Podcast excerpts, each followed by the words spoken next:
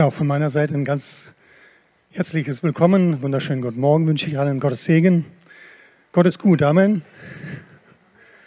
Amen. Ja, wir haben schon gehört, dass es Gnade ist, dass wir ja, Gott preisen dürfen und äh, ja, Gottes Bewahrung auch erfahren durften und dürfen immer wieder als Einzelne, als Familien, aber auch als Gemeinde. Es ist nicht selbstverständlich. Ne? Und äh, dafür möchten wir Gott wirklich Danke sagen und diese Dankbarkeit in unserem Herzen tragen. Ja, und es ist auch überhaupt nicht selbstverständlich, dass wir uns ja so frei versammeln dürfen. Ja, ohne dass äh, uns der Staat oder die Behörden oder die Regierung äh, ganz enge Rahmen setzen. Wenn wir jetzt uns anschauen, es ist doch, äh, wir sind doch recht zahl zahlreich versammelt und ja, natürlich, es ist wahr, wir sind äh, es ist tatsächlich eine Pandemiezeit und wir versuchen und sollen auch aufpassen, aber dass wir trotzdem diese Freiheit genießen dürfen, das ist Gottes Gnade und das möchte ich herausstellen, dass wir das nicht als selbstverständlich betrachten, sondern wirklich Gott dafür danken. Ja, und das Thema heute, das äh, Gott mir aufs Herz gelegt hat, und ich habe das schon monatelang vor mich hergeschoben, dachte ich, soll ich, soll ich es nicht.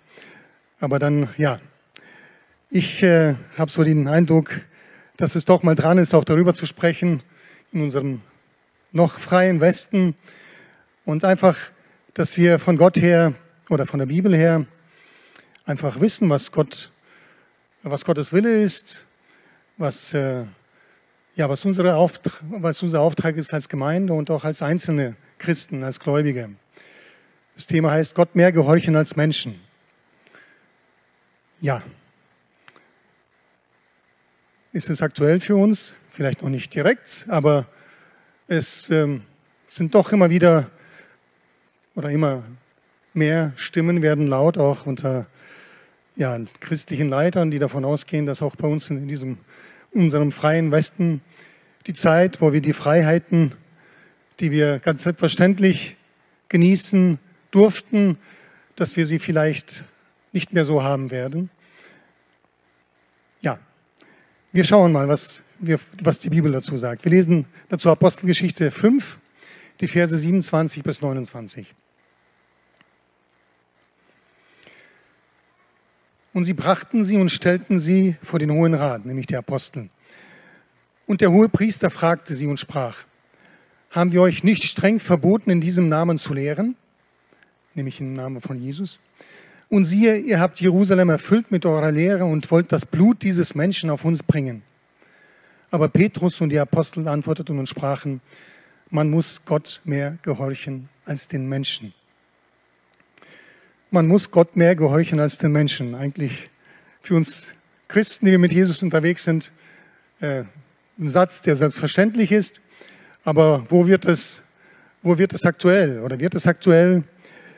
Und vielleicht äh, ist diese Zeit der Pandemie die erste, zumindest in meiner Generation und nicht nur in meiner, äh, wo wir merken, ja, Dinge laufen nicht mehr so wie gewohnt.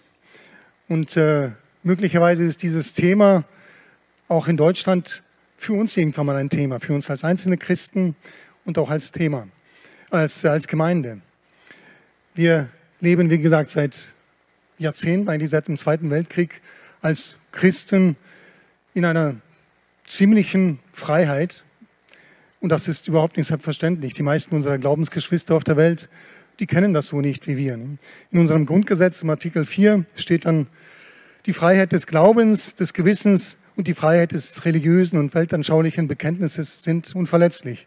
So, das ist uns garantiert. Und im Absatz 2 heißt es dann, die ungestörte Religionsausübung wird gewährleistet. So, vom Staat her haben wir ganz klar die Garantie für Glaubens- und Religionsfreiheit. Und doch haben wir letztes Jahr gemerkt, bei, der ersten, bei dem ersten Lockdown, hoppla, was passiert da? Plötzlich wurden auch Kirchen geschlossen und Gemeinden geschlossen. Und bei uns in der Familie, also in meiner Kernfamilie, wurde dann heiß diskutiert. Das gab es noch nie in der freien Welt in den letzten Jahrhunderten, dass Kirchen geschlossen wurden von Behörden. Dann habe ich nachgeschaut, das kann man auch finden. Doch, es gab, das gab es schon. Äh, auch vor 100 Jahren war die letzte Pandemie die spanische Grippe. Und auch da in den USA, das Land der Freiheit schlechthin, zumindest für die meisten so gesehen, waren Kirchen und Gemeinden für vier Wochen in vielen, nicht in allen, aber in vielen Städten geschlossen. Also das gab es schon. Aber diese Zeit hat uns schon vor Augen geführt, dass es nicht selbstverständlich ist, dass wir als Gemeinde machen können, ja, dass keiner uns reinreden kann und reinredet, sondern es kann tatsächlich Zeiten kommen. Es können Zeiten kommen und Situationen geben, wo ja auch wir Einschränkungen erfahren. Und die Frage ist, wie stark darf sich der Staat in das Leben der Gläubigen einmischen, das Leben der Gemeinde? Und die, das Grundgesetz garantiert uns die Freiheit. Aber wo beginnt die Unfreiheit? Schon bei der diskutierten Impfpflicht, allgemeinen Impfpflicht. Das will ich jetzt nicht thematisieren, aber ich möchte nur sagen, dass da die Wahrnehmung doch sehr unterschiedlich ist. Ich habe vor einigen Monaten ein Interview mit Heinrich Bedford Strom, das ist der Ratsvorsitzende der Evangelischen Kirche in Deutschland, im Deutschlandfunk gehört. Und wie gesagt, schon damals hat er gesagt, ja, seine, seine Leute, seine Mitarbeiter zu 98 Prozent waren sie schon vor, vor ein paar Monaten schon geimpft. So, das ist ein Zeichen dafür, dass da ein sehr großes Vertrauen zu den, zum Staat und zu behördlichen Anordnungen oder auch Empfehlungen besteht, dass äh, man davon ausgeht, dass der Staat will nur das Gute, auch für, auch für die Gemeinde, für die Kirche. Und äh, ich bin hier nicht der Einzige, der nicht hier geboren wurde. Wenn man weiter nach Osten geht, dann äh, ist auch jetzt im, November 2021 ist die Situation ganz anders. Je weiter man nach, man nach Osten geht, in Russland zum Beispiel, da waren die Impfstoffe schon vor über einem Jahr vorhanden und verfügbar, sind trotzdem nur 34 Prozent geimpft. Aus einem einfachen Grund, weil die Menschen grundsätzlich dieses Vertrauen in den Staat, dass, die, dass hier so stark vorhanden ist, das ist da einfach nicht da. Und wer kann es ihnen verübeln?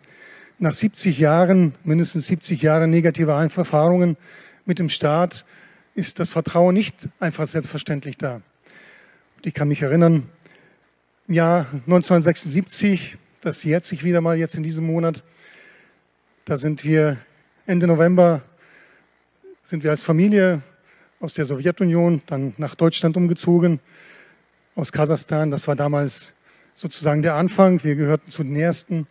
Und ich gewisse, gewisse Erfahrungen, sie prägen sich ein und die vergisst man auch nicht, auch wenn man dann 80 wird. Ich war damals ein junger Bursche, gerade mal 14 geworden und ich weiß noch wie heute, dass meine Lehrerin sich dann, mich dann ins Lehrerzimmer gebeten hat und ich mochte sie und sie mochte mich. Also wir verstanden uns eigentlich so ganz gut. Ich war ja auch ein netter Junge und sie war eine junge, nette Lehrerin. Ja, und sie versuchte mich zu überzeugen, dass es eine schlechte Entscheidung wäre, nach Deutschland auszuwandern, dass da im Westen sei alles schlecht. Und sie war wirklich fest überzeugt, dass mindestens, also spätestens in zehn Jahren die, das Paradies auf Erden anbrechen würde, dort im Kommunismus und auch weltweit vielleicht. Und ich habe den Kontakt dann zu ihr nicht, nicht mehr verloren, aber sie gehört mit Sicherheit so auch zu den Leuten, die sich dann betrogen fühlten. Keine 20 Jahre später war dieses wieder Traum ausgeträumt und ja, das System ist vor die Wand gefahren, weil sie ohne Gott ein Paradies auf dieser Erde aufrichten wollten. So, das war, wie gesagt, und ich denke, in diesen osteuropäischen Staaten, da sitzt noch so tief, dass da das Vertrauen in den Staat, in die Behörden nicht so selbstverständlich da ist. Aber auch hier, es heißt Freiheit ja, und doch merken wir, dass die Toleranzgrenze zu dem, was man öffentlich äußern darf, die wird, die wird enger, auch bei uns im Westen. Und äh, man kann das sagen, der Meinungskorridor wird immer enger, was man was gehört, was, was man sagen darf, was man nicht sagen darf, als Mensch, als Christ auch. Und es ist interessant, es gab jüngst vor nicht langer Zeit eine Umfrage in einigen, einigen Universitäten hierzulande. Und interessant war, dass die Mehrheit der Studierenden Sie hat sich dafür ausgesprochen, dass nicht jede Meinung geäußert und nicht jede Einstellung geduldet werden darf, auch an, der, an den Unis und auch nicht von den Professoren. obwohl gerade die Universitäten ja gerade dafür gegründet wurden, dass man da diskutiert und verschiedene Meinungen austauscht und so sozusagen der Wahrheit näher kommt, auf, Spur, auf die Spur kommt. Nein, gewisse Dinge will man nicht hören und sollen nicht geäußert werden dürfen. Und so ein heißes Eisen ist zum Beispiel in unserer Zeit ist ja das Gender-Thema. Und das ist eigentlich eine kleine Minderheit, die aber mit großem politischen Druck versucht, das durchzudrücken, nicht nur im Westen, sondern auch weltweit. Diese Woche war interessanterweise ein Artikel in der Welt, dass in England eine Professorin aufgegeben hat, frustriert und gekündigt hat, weil sie von, äh, ja, von Aktivisten bedroht wurde für eine Aussage. Sie hat nämlich gesagt in ihrer Uni, dass ein Mensch sein biologisches Geschlecht nicht einfach ändern kann. Und dafür wurde sie angefeindet und bedroht und musste sozusagen hinschmeißen. England? Nein, nicht nur England. Wer reinschaut, auch in die Programme der Parteien, die jetzt gerade darum, wo es darum geht, die Regierung zu gründen. Grüne und FDP, die wollen ein Gesetz reformieren, damit es schon jungen Menschen ab 14 Jahren möglich sein soll, seinen, seinen Geschlechtseintrag oder Namen zu ändern. Ab 14 kann sich jeder dabei denken, was er möchte. Dieser Vorschlag soll zur Diskussion gestellt werden.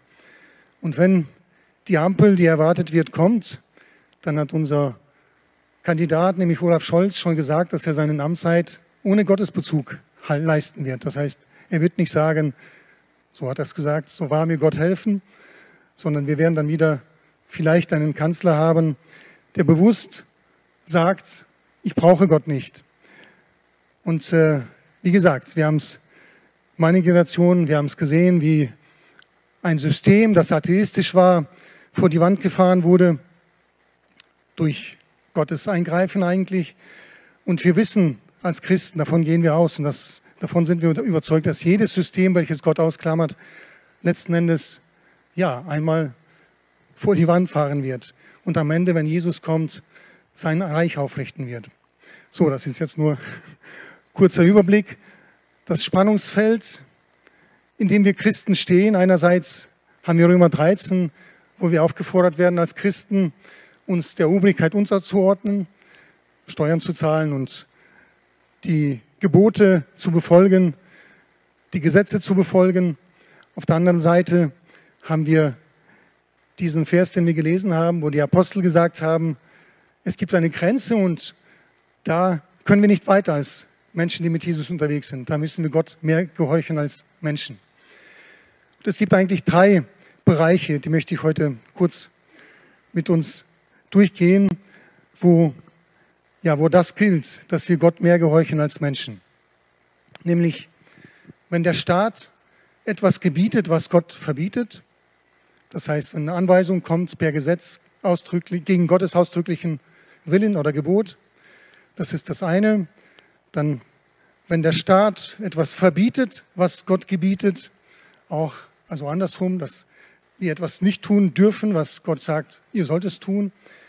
Und zum Dritten, das, was die Apostel hier erlebt haben, wenn der Staat verbietet, die frohe Botschaft oder die Behörden oder die Verantwortlichen, das, die frohe Botschaft des Evangeliums weiterzugeben. So diese drei, diese drei Bereiche schauen wir uns an.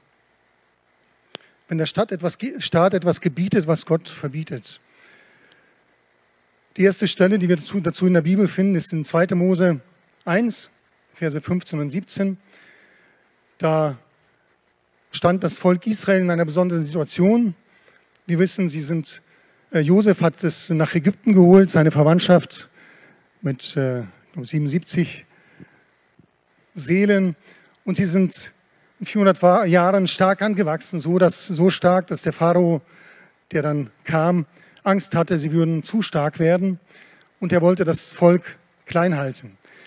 Er hat dann sie zu Sklavendiensten verdonnert und hat durch schwere Arbeit versucht, das Wachstum zu dezimieren, hat nicht funktioniert. Ich weiß auch nicht, ob er an die Ein-Kind-Politik gedacht hat. Nein, hat er nicht. Er hat sofort dann zu ganz rigorosen Maßnahmen gegriffen. Und wir lesen in Versen 15 und bis 17 in 2. Mose 1. Und der König von Ägypten redete mit den hebräischen Hebammen, von denen die eine Schifra und die andere Pua hieß. Und er sprach, wenn ihr die Hebräerinnen entbindet, so seht auf der Stelle nach, wenn es ein Sohn ist, tötet ihn. Ist es aber eine Tochter, so lasst sie leben. Aber die Hebammen fürchteten Gott und taten nicht, was ihnen der König von Ägypten befohlen hatte, sondern sie ließen die Knaben leben. Ja, eine knifflige Situation hier für die Hebammen. Nun, du kannst das Kapitel weiter zu Ende lesen zu Hause. Sie waren dann so clever und sie haben nicht gesagt, ja, wir gehorchen nicht, sondern sie haben sich dann, sie haben, das heißt, sie haben Gott gefürchtet und sie haben es nicht getan und haben sich dann aber rausgeredet. Hier gab es noch nicht das geschriebene Gesetz des Mose mit du sollst nicht töten, aber sie wussten, dass der Gott Abrahams und Isaaks und Gott Jakobs ein Gott des Lebens war und dass es falsch und eine Sünde war, wäre Kinder aus politischen Gründen zu töten, egal ob Junge oder Mädchen. Sie wussten es und deswegen taten sie es nicht. Das heißt, Gott segnete sie und baute ihnen Häuser. So, das ist jetzt ein Fall, wo Mitarbeiter oder beziehungsweise Untergebene nicht nur ein unmoralisches Angebot, sondern ein unmoralisches Gebot, Befehl bekommen haben, etwas zu tun, was ganz klar gegen Gottes Willen ist. Und äh, sie, sie haben sich geweigert.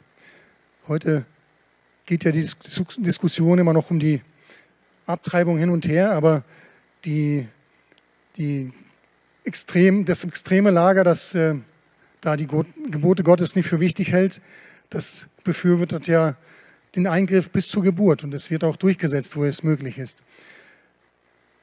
Wir wissen aber als Christen, Gott ist ein Gott des Lebens. Und egal, welche Regierung was befiehlt, nein, nein, die Gott, es ist ganz klar da, was Gott will und was Gott, was, was Schuld und Sünde ist vor Gott. Und wie gesagt, damals vor dem Gesetz wussten Menschen, die mit Gott lebten, schon auch ohne geschriebenes Gesetz, was moralisch richtig und was, was falsch war. Zum Beispiel auch Josef. Wir lesen dann, er sagt dann im 1. Mose 39 im Vers 9 zu der Frau des Potiphas, die versucht hat, ihn zu verführen zum Ehebruch, zu, zur, ja, zur Sünde. Wie sollte ich nun eine so große Missetat begehen und gegen Gott sündigen? Er hat nicht gesagt, ja, ich missbrauche da den, das Vertrauen meines Herrn, meines Chefs. Nein, er wusste ganz genau, das wäre eine Schuld, eine Sünde gegen Gott direkt. Also die vielleicht eindeutigste Stelle zu diesem Punkt, die wir finden, ist aus dem Buch Daniel. Da lesen wir im Kapitel 3 und die, alle, die die Bibel lesen, die kennen die Geschichte. Das waren die drei junge Männer aus, aus Jerusalem, die verschleppt wurden nach Babel, Sadrach, Mesach und Abednego.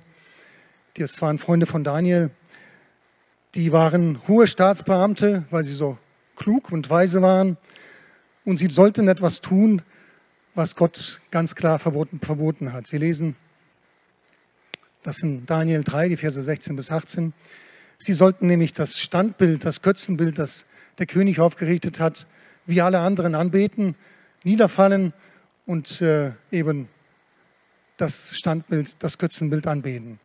Und sie sagen hier zum König, der Gott gleich war in der damaligen Zeit, als Gott gleich angesehen wurde, Sadrach, Mesach und Abednego antworteten und sprachen zum König, Nebukadnezar, wir haben es nicht nötig, dir darauf ein Wort zu erwidern. Wenn es so sein soll, unser Gott, dem wir dienen, kann uns aus dem glühenden Feuerofen erretten. Und er wird uns bestimmt aus deiner Hand erretten, o König. Und auch wenn es nicht so sein sollte, so wisse, o König, dass wir deinen Göttern nicht dienen und auch das goldene Bild nicht anbeten werden, das du aufgestellt hast. Hätten Sie nicht einen Kompromiss finden können, irgendwie so eine halbe Verbeugung oder, naja, so, so eine indische, so einen indischen Gruß? Nein, Sie wussten, das ist jetzt ein Punkt, da können die nicht weiter. Sie wussten ganz genau, das Gebot des Herrn, ich bin der Herr dein Gott, du sollst keine anderen Götter haben neben dir, neben mir. Und sie wussten, damit würden sie an Gott sich versündigen und Gott verraten, ihren Glauben verraten. Und das konnten sie nicht. Und das, so blieben sie stehen, zu dritt in der großen Menge Und wir wissen, Gott hat sie bewahrt, auch im Feuerofen. Aber sie, waren sie wussten es nicht, ob Gott sie bewahren wird. Aber sie wussten, sie können diesen Schritt nicht mitgehen, auch wenn es ihr Leben kosten würde.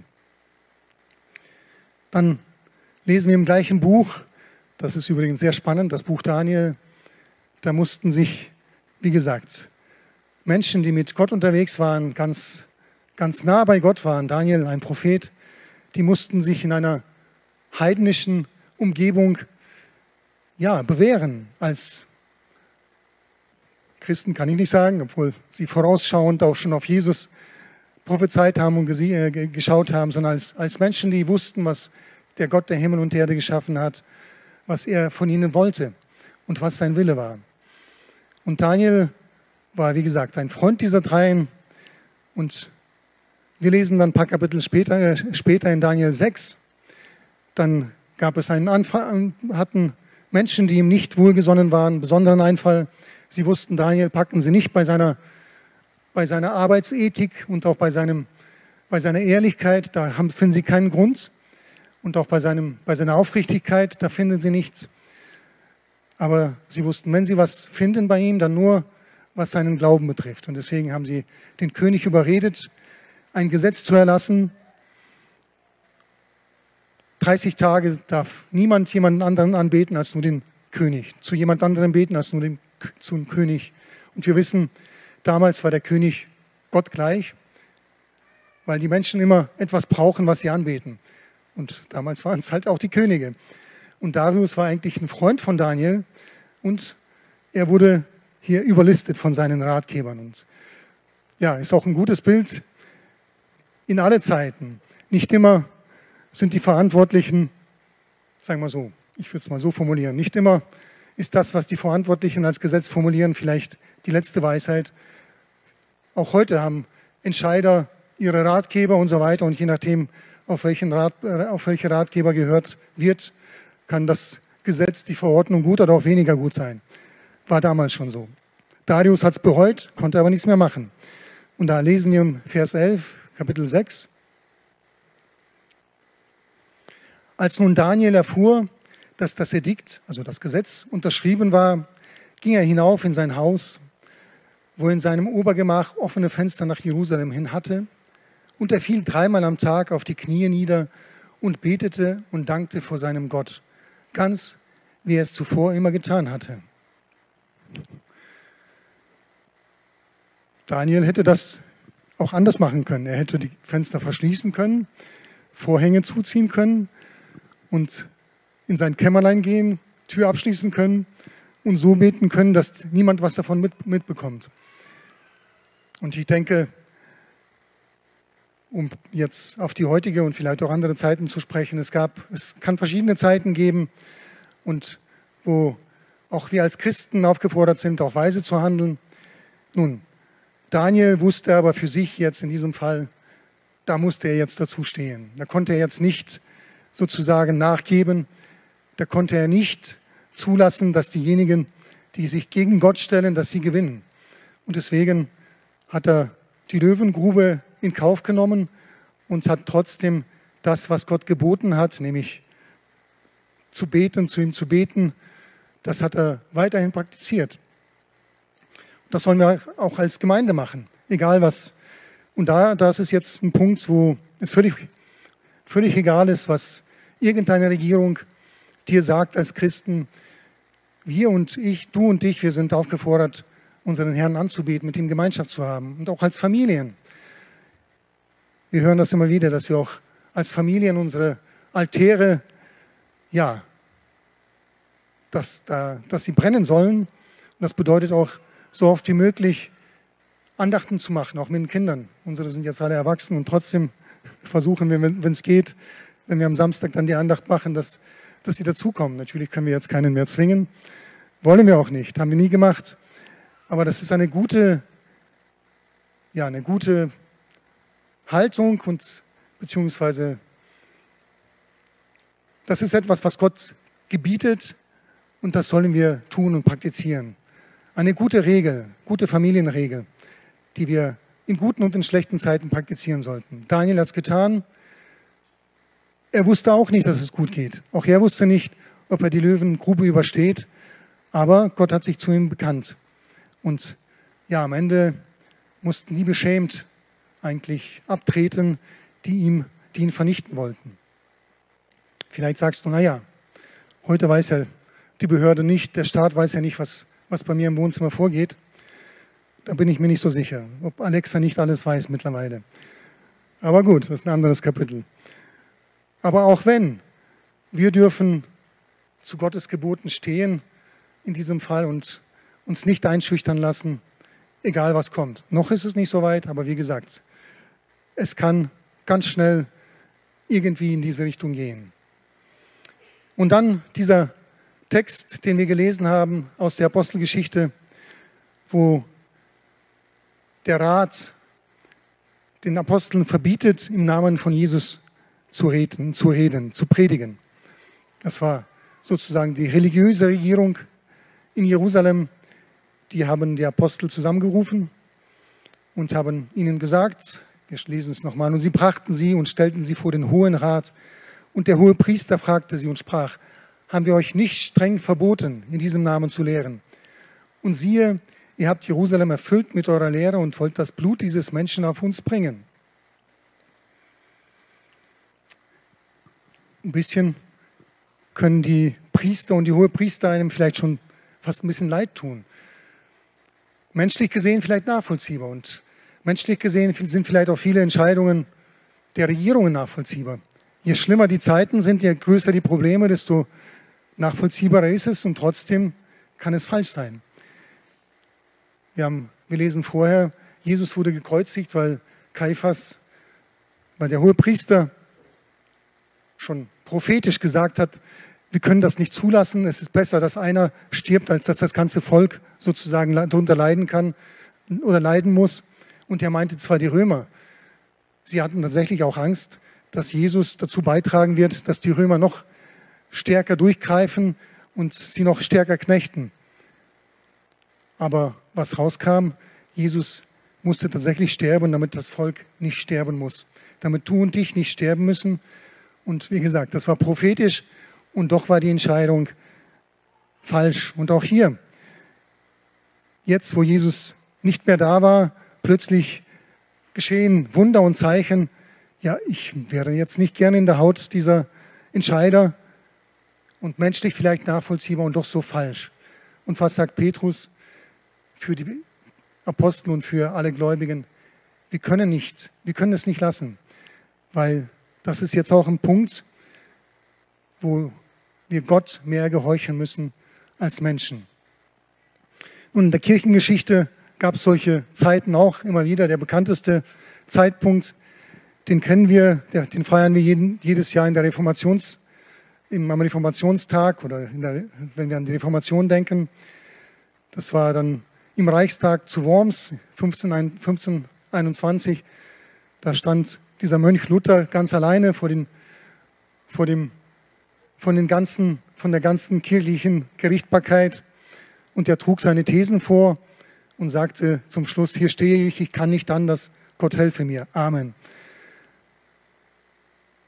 Er wusste, als er erkannt hat, die Wahrheit des Evangeliums, ich kann sie nicht ich kann nicht darüber schweigen. Und auch wenn ich ganz alleine da stehe, vor, der, vor den Entscheidern, vor den Mächtigen, so stehe ich da im Namen Gottes und ich kann nicht anders. Gott helfe mir. Amen. ich denke, das ist auch, auch an uns, das ist auch ein Punkt, wo wir als Christen, auch als Gemeinde auf jeden Fall nicht anders können. Wir können, wir dürfen und müssen das Evangelium von Jesus Christus verkündigen.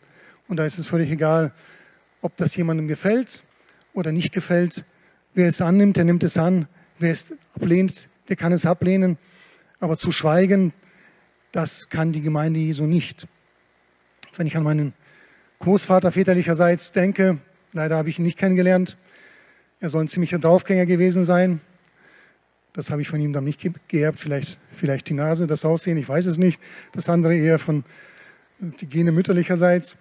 Er hat sich irgendwann mal bekehrt als junger Mensch, oder da war er schon gar nicht mal so jung und war auch nicht bereit, seinen Mund zu halten und ja, wurde ins Gefängnis gesteckt und ist auch im Lager dann gestorben. Das war der Preis, den Menschen ja auf der ganzen Welt auch heute zahlen, die mit Jesus unterwegs sind und nicht bereit sind, Menschen mehr zu gehorchen als Gott, beziehungsweise dieser ganz klar sagen, in diesen drei Bereichen, das ist der Punkt, wo wir Gott auf jeden Fall mehr gehorchen müssen und wollen als den Menschen. Ein deutschsprachiger Buchautor, Johannes Pflaum, hat jetzt ein Buch geschrieben, das habe ich jetzt noch nicht gelesen, Welt im Umbruch, Gemeinde im Aufbruch. Und dann bei der Buchvorstellung hat er dann von der Ende der Glaubensfreiheit in Deutschland geredet, beziehungsweise gefragt, gefragt wann es soweit ist. Und äh, er sagte, seine Einschätzung ist, dass es eigentlich, dass da ein Ausnahmezustand zu Ende geht. Wir haben uns natürlich als Christen sehr daran gewöhnt. Wie gesagt, Jahrzehnte des eigentlich der doch der maximalen Freiheit des Glaubens, die wir ganz selbstverständlich praktizieren und leben. Aber die meisten unserer Glaubensgeschwister in der Welt, die, die kennen das so nicht. Und für sie ist es der Normalzustand ein anderer. Der Normalzustand ist nämlich, dass, dass es Beschränkungen und Begrenzungen gibt und immer wieder Kämpfe und Herausforderungen.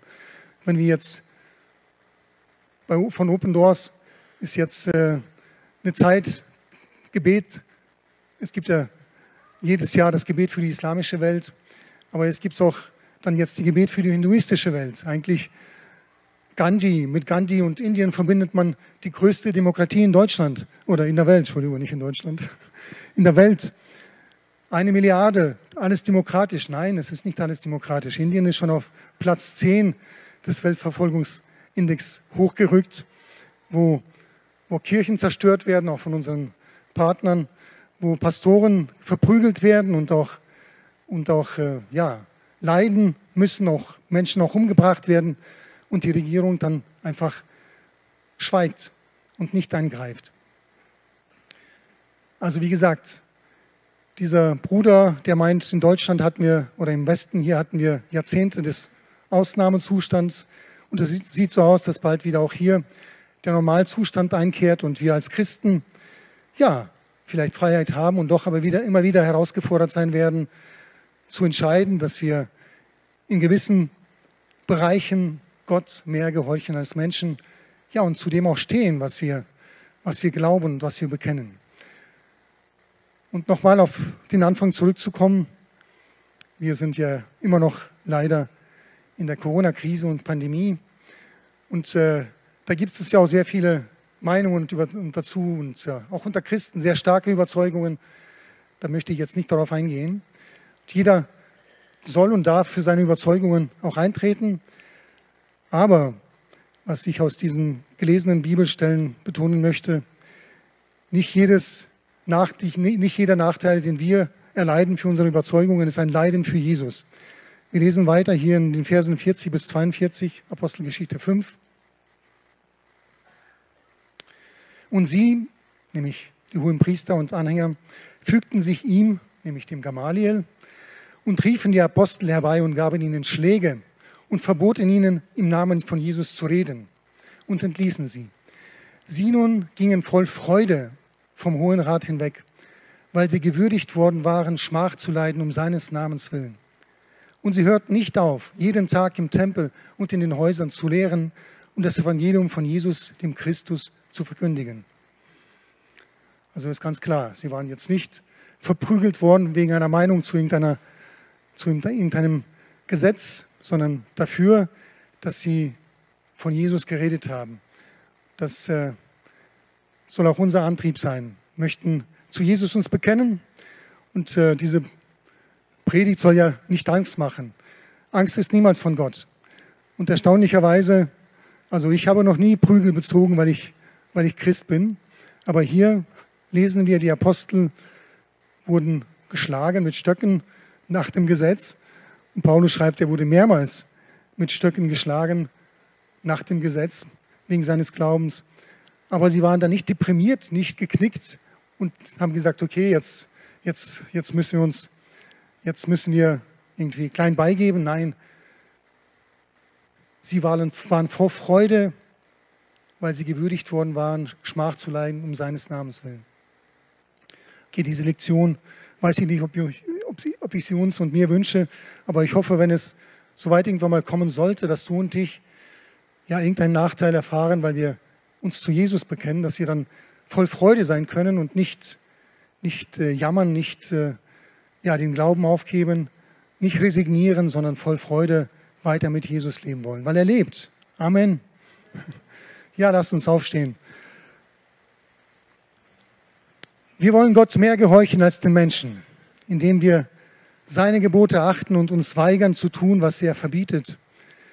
Indem wir seine Gebote achten und weiter tun, was er gebietet. Zum Beispiel beten, sich versammeln und so weiter.